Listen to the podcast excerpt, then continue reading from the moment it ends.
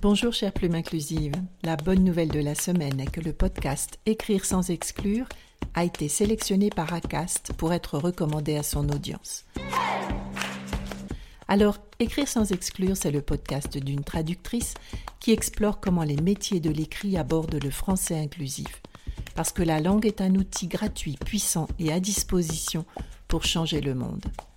Retrouvez le podcast Écrire sans exclure sur l'application Acast ou sur votre appli de podcast préféré.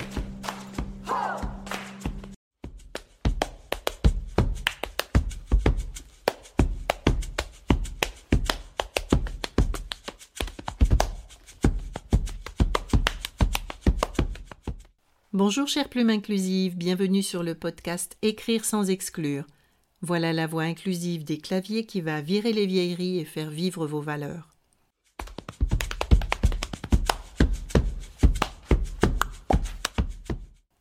Je m'appelle Isabelle Merville, je suis traductrice et autrice de la formation Écrire sans exclure.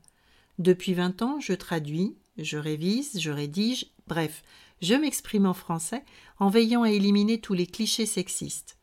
Sexistes, mais pas que. Dans ce podcast, je m'adresse au métier de l'écrit et je vous parle de la langue comme outil d'inclusion, un outil gratuit, puissant et à disposition.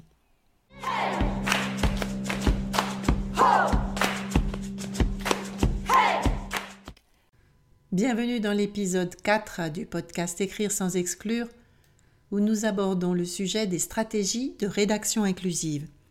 Ce que je veux dire, c'est que selon l'objectif du texte final, Selon le lectorat, la stratégie varie. On peut choisir par exemple de féminiser les termes, de les rendre épicènes ou collectifs. Et chaque stratégie a des conséquences sur celles et ceux qu'elle donne à voir dans notre écran mental et sur ce qu'elle occulte. Et notre priorité, quelle que soit la stratégie retenue, doit toujours être un langage clair et efficace. Français, Français. Mes chers compatriotes. C'est celui de la population euh, française. Voilà trois illustrations qui reflètent autant de stratégies pour inclure un maximum de personnes dans l'auditoire. Français française est un doublet. Chers compatriotes est une expression épicène, au moins à l'oral. La population française est un collectif. Si on écarte l'effet d'adresse des deux premiers exemples, il nous reste trois stratégies bien caractérisées. La première, le doublet, est composée d'un terme masculin et d'un terme féminin. Cette solution a pour but de donner à voir les femmes et les hommes. La rédaction inclusive ne cherche pas à faire disparaître le masculin, non, non, mais à insérer le féminin. Si vous me suivez sur les réseaux sociaux, vous savez qu'il m'arrive de parler de quotas linguistiques quand je parle du doublet. L'idée derrière la formule un peu provocante, je vous l'accorde, c'est de mentionner les femmes de manière systématique. C'est exactement comme la loi qui impose un quota d'administratrices dans les conseils d'administration des entreprises d'une certaine taille. Les statistiques montrent que, sans obligation d'inclure des femmes dans leurs organes de gouvernance, les entreprises trouvent des prétextes on est sur un secteur très pointu, il n'y a pas de femmes dans notre domaine, etc. Mais dès que la loi en fait obligation, oh magie, les entreprises trouvent des administratrices. La stratégie de féminisation fonctionne pareil. On entend des objections. Ah, mais ça peut se pompière, c'est pas joli.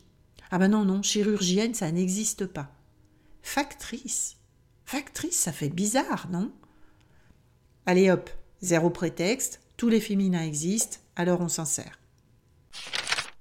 Le deuxième exemple est une expression épicène, donc qui n'est pas genrée.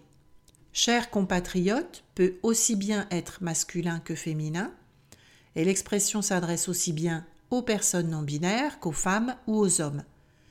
Mais là, la stratégie n'est pas la même. On ne cherche plus, avec les mots épicènes, à donner à voir des femmes systématiquement, en plus des hommes, on va plutôt sortir du sexe et du genre.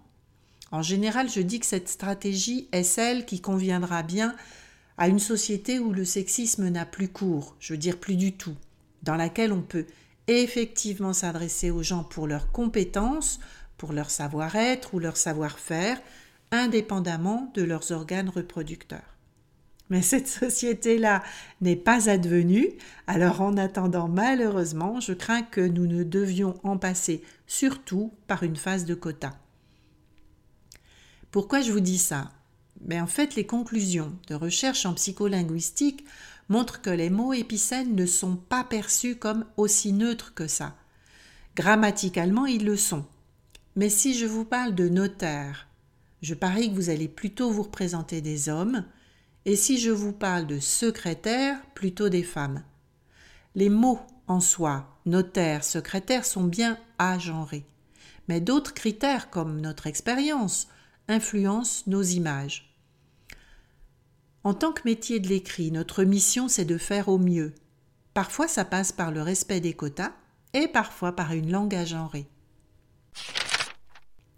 J'en arrive au troisième exemple, la population française. Ici, la stratégie a recours à un mot collectif. Avantage. Les mots collectifs évitent de nommer le genre des personnes. Inconvénient, les mots collectifs désincarnent, déshumanisent en quelque sorte. On n'évoque plus des individus ou des personnes, mais des groupes. Donc dans les documents institutionnels, je trouve que ça passe très bien. En revanche, pour accueillir chaleureusement des patients ou des patientes à l'hôpital, mieux vaut éviter le collectif patientèle. Je réserve en général les mots collectifs comme population, patientèle, famille, groupe, service, équipe, etc. à des documents plus formels, quand on prend de la distance avec les êtres humains. Donc mon conseil, si vous souhaitez vous exprimer en langage inclusif, ce serait d'avoir bien présent à l'esprit les atouts et les inconvénients de ces solutions pour adapter vos choix en fonction du résultat que vous souhaitez obtenir. Des expériences en ce sens ont été faites. Aucun homme n'en meurt.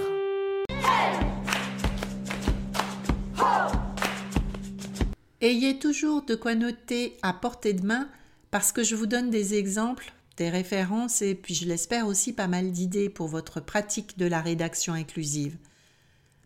Le premier ouvrage dont je vous parle aujourd'hui est un dictionnaire. Ouais, je sais, on les adore. Le dictionnaire du sport au féminin.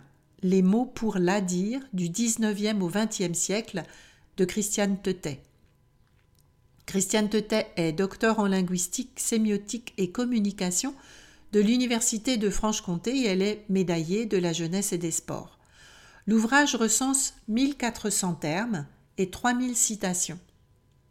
Je vous lis pour le plaisir l'entrée du mot cyclistine, celle qui pratique la bicyclette. Les cyclistines, comme certains les appelleront, connaîtront une grande année en 1893. Je cite deux points, ouvrez les guillemets. Je trouve pareille exhibition non seulement grotesque mais cruelle, car je n'aime pas avoir une femme faire des efforts et peiner.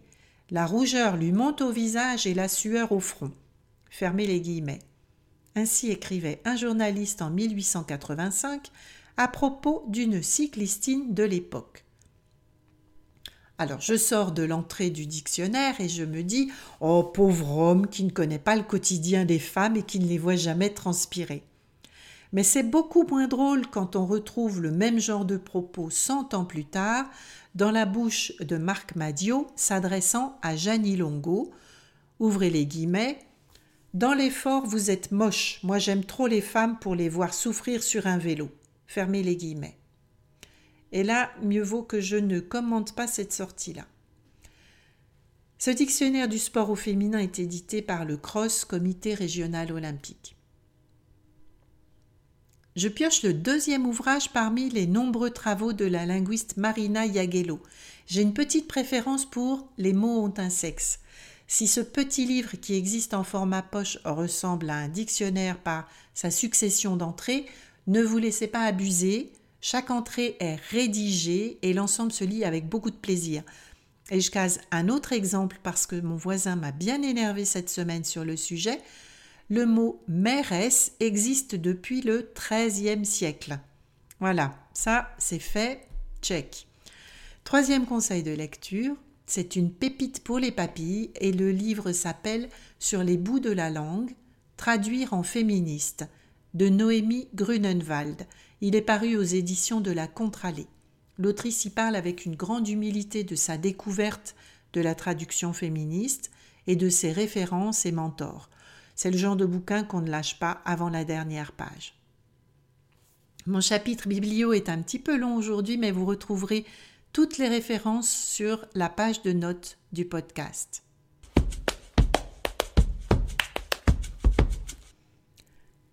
Après avoir passé en revue trois stratégies pour contourner le masculin dit générique, j'aimerais vous parler d'une constante. Une constante qui doit toujours nous guider en traduction, comme en création de contenu, et je veux parler de la clarté du message. Langage clair, toujours. Les textes sources que nous traduisons et beaucoup trop de courriers, messages, informations sont à mon sens pléonastiques. Pour ma part, après 20 ans de pratique de français inclusif, je me rends compte que la solution à laquelle j'ai le plus fréquemment recours, eh bien c'est l'ellipse, l'omission, la touche supre de mon clavier. En fait, la redondance d'informations est telle que je supprime très souvent le mot masculin que j'étais censé féminiser. Et basta, la plupart du temps, le contexte est parfaitement limpide et ça suffit. Évidemment, s'il reste la moindre ambiguïté, je traduis par un doublet, mais vraiment, très souvent, le mot saute. Un exemple? Un exemple. Je l'emprunte au secteur de l'interface informatique et je suis certaine que vous avez déjà rencontré cette expression. Voulez-vous créer un nouvel utilisateur? Voulez-vous créer un nouvel utilisateur? Mais franchement, si je le crée, il est forcément nouveau. Donc créer et nouvelle ou nouveau, c'est un pléonasme, on dit deux fois la même chose. Donc je commande que si on crée les gens d'un clic, on ne connaîtrait pas la césarienne ni l'épisiotomie. Alors on va se contenter de créer des profils Voulez-vous créer un profil? Et ça ira très bien comme ça. Je voulais aussi vous parler d'une autre répercussion de ma petite gymnastique mentale.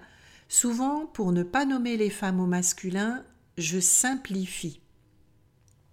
Au-delà des redondances comme celles qu'on vient d'entendre, les phrases sont souvent tarabiscotées. Et quand je traduis pour ma clientèle, il arrive que les yeux me piquent devant des successions de relatives imbriquées les unes dans les autres dont on perd le fil. Pour assaisonner le tout, elles sont généralement assorties d'un complément en début de phrase qui est repris à la fin de la phrase. Je prends un exemple. Par acquis de conscience, le percepteur qui a le pouvoir de décision dans le dossier et qui ne serait pas convaincu de son bien fondé va relancer les citoyens qui ont du retard pour avoir la certitude de bien faire je reprends mon souffle.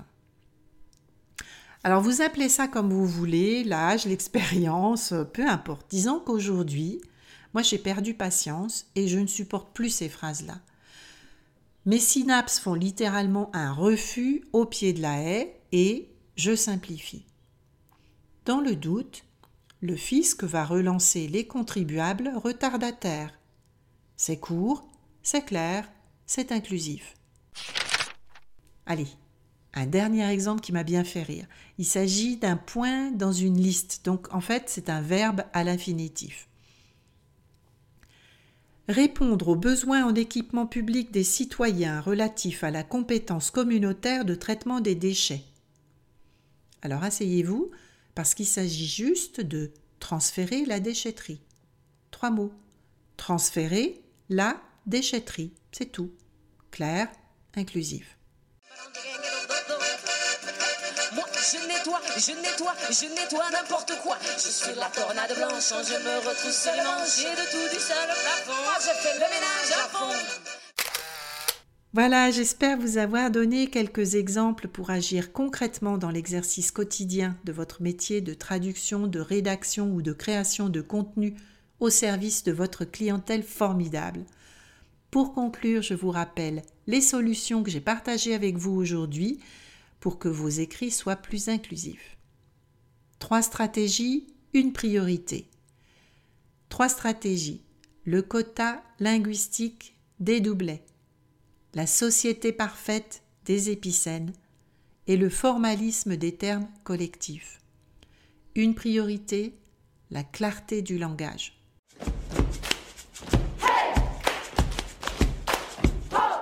Cet épisode s'achève. Si vous l'avez aimé, vous pouvez me retrouver sur mon site web www.translature.com et sur LinkedIn. Vous pouvez vous inscrire à mon infolettre dans les notes de cet épisode. N'oubliez pas de mettre 5 étoiles et de vous abonner à ce podcast pour ne pas manquer l'épisode du mois prochain.